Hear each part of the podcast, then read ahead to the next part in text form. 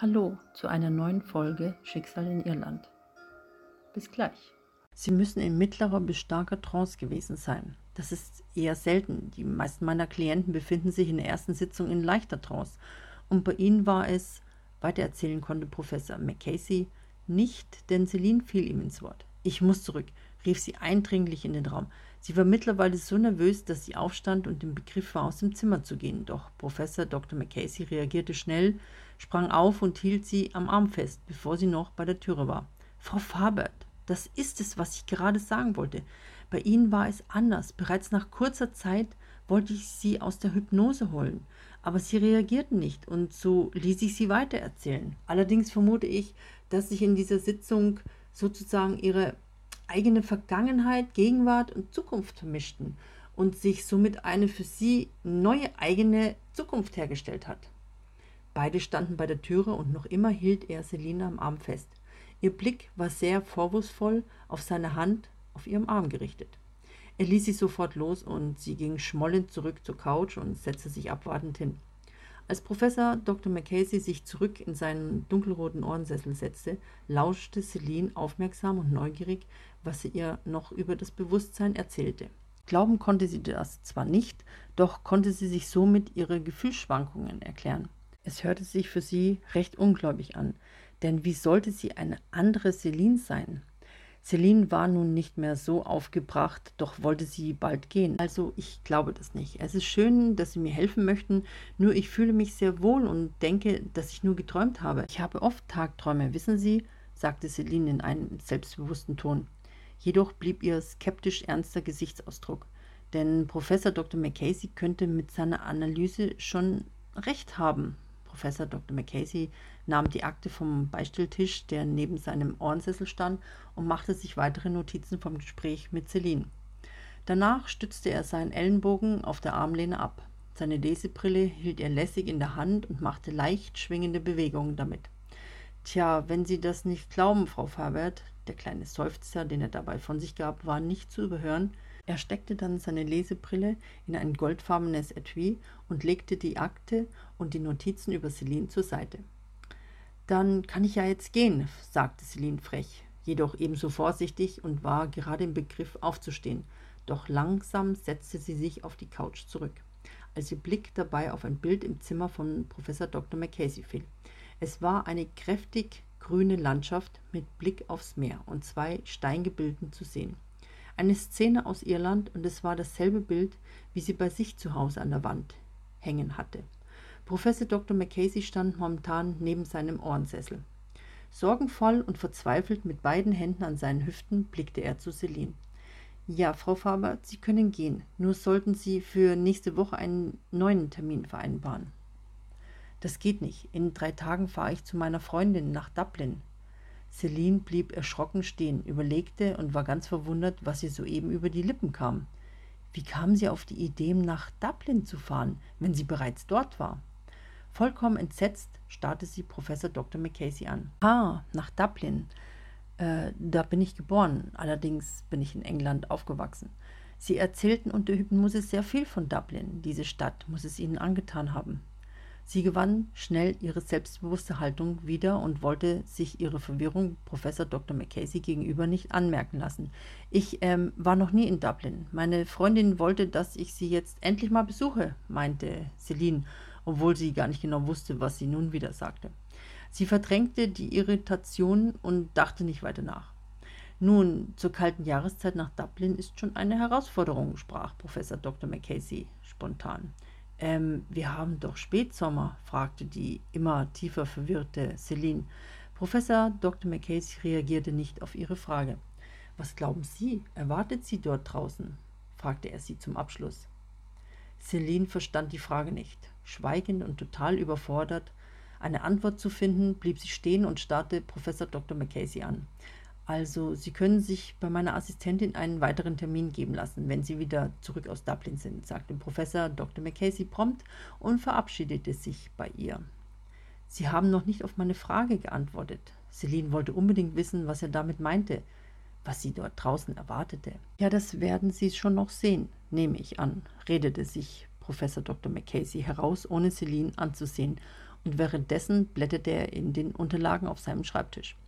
Unzufrieden nahm Celine ihre Handtasche und stand auf. Irgendwie rutschte ihr die Tasche aus der Hand und fiel zu Boden. Aus der geöffneten Tasche kamen mehrere Utensilien, wie sie in Damenhandtaschen zu finden waren. Jedoch war darunter ein Taschenbuch mit dem Titel Der Liebe wegen in Dublin von Mark Williamson. Prompt sammelte sie in gehockter Position ein paar der verstreuten Gegenstände ein. Als sie das Tagebuch erblickte, nahm sie es auf und verharrte damit in grüblerischen Gedanken. Irgendwie kann sie sich an den Titel des Buches erinnern, jedoch nicht daran, es in ihre Handtasche getan zu haben.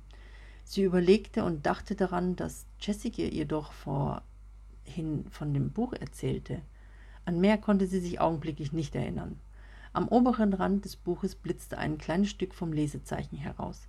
Neugierig wie Celine war, schlug sie es an der Stelle auf und erstaunlicherweise war es Seite 29. Celines Herz begann heftig zu klopfen.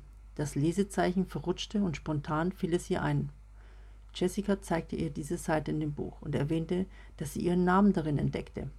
Schnell klemmte sie das Lesezeichen zwischen die Seiten, doch plötzlich sah sie eine Notiz in ihrer Hand mit ihrer Handschrift darauf. Sie las in Gedanken 2.9. Party in Dublin. Fassungslos und mit großen Augen klappte sie hastig das Buch zu und steckte es in ihre Handtasche, so dass Professor Dr. Macasey es nicht mitbekam. Ohne darüber nachzudenken, wie das Buch in ihre Tasche kam und was sie hier suchte, wollte sie endlich raus von hier. Lächelnd stand sie aus der Hocke auf und verabschiedete sich von Professor Dr. Macasey. Sie ließ ihre Zerstreutheit nicht anmerken und mit übereilten Schritten begab sie sich zur Türe des Behandlungszimmers. Als die Türe hinter ihr zuschnappte, atmete sie kräftig durch und ging dann konzentriert auf das Empfangspult zu, das eher einem Schalter gleicht. Die wasserstoffblond gefärbten Haare der jungen Dame, die dahinter saß, trug eine strahlend weiße Bluse über eine tiefschwarze Designer-Blazerjacke und dazu ein rot-weiß gestreiftes Damenhalstuch. Sie war bekleidet wie eine Stewardess, dies fand Celine ein wenig merkwürdig. Hier in einer stinknormalen Praxis so eine Kleiderordnung. Ich soll einen Termin ausmachen, sagte Celine und stand überaus lässig vor dem erhöhten Pult. Sie wollte cool, cool rüberkommen, um die starre Ordnung etwas zu lockern. Sie bekam kaum mit, was die junge Dame auf der Tastatur herumtippte und dabei den Monitor des PCs fixierte. Ich hätte einen am 15.10., der geht um 16.45 Uhr sprach diese dann Celine an. Also früher wäre mir lieber, das ist ja noch ewig hin, meinte Celine irritiert. Die junge Dame sah sie kritisch mit ernstem Blick an. Erneut tippte sie auf der Tastatur herum und verzog gestresst ihre Mundwinkel. Schön, der ist wieder frei, murmelte die junge Dame vor sich hin. Also ich habe noch einen am 7.10. zur selben Zeit. Celine stimmte nickend zu und daraufhin tippte sie die Daten ein. Glauben Sie mir, die Zeit vergeht wie im Fluge, lächelte sie Celine an, während es kurz danach am Drucker ratterte. Später reichte sie Celine den ausgedruckten Streifen. Celine seufzte und nahm den ungewöhnlichen Ausdruck entgegen. Wie modern, nicht mal mehr mit der Hand geschrieben, sagte Celine laut, und man konnte den sarkastischen Unterton wahrnehmen. Ich muss weitermachen. Es warten noch andere Personen, sagte sie eindringlich zu Celine. Celine drehte sich fragend um, ob hinter ihr noch Leute stehen würden, doch war außer der wasserstoffblondierten Person und ihr kein anderer zu sehen. Verwundert sah sie die junge Dame an.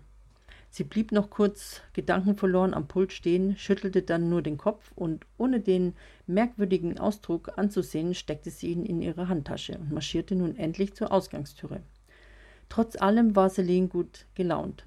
Als sie jedoch die Türklinke in ihrer Hand fühlte, bekam Celine ein komisches Kribbeln in beiden Händen und beim Öffnen wurde sie überraschend von einem hell strahlenden weißen Licht geblendet. Ihre beiden Hände hielt sie als Schutz ihre Augen und blickte automatisch zu Boden.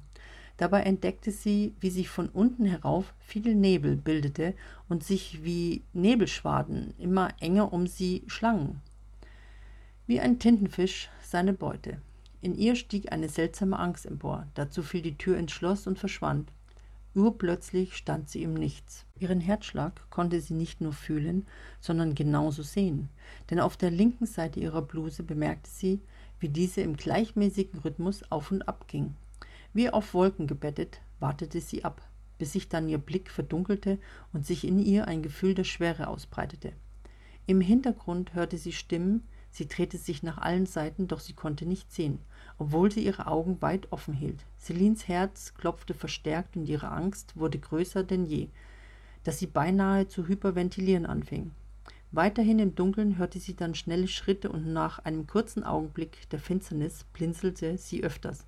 Dann wurde sie ruhig und ihre Augen blieben für einen Moment geschlossen. In Sekundenschnelle schlug sie ihre Augen auf. Ihr Blick starr auf eine Zimmerdecke gerichtet, befand sie sich in einem Bett. Um sie herum war es abgedunkelt.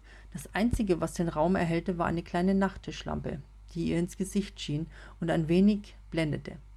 Ganz langsam bewegte sie ihren Kopf zur Seite ohne jegliche Mimik.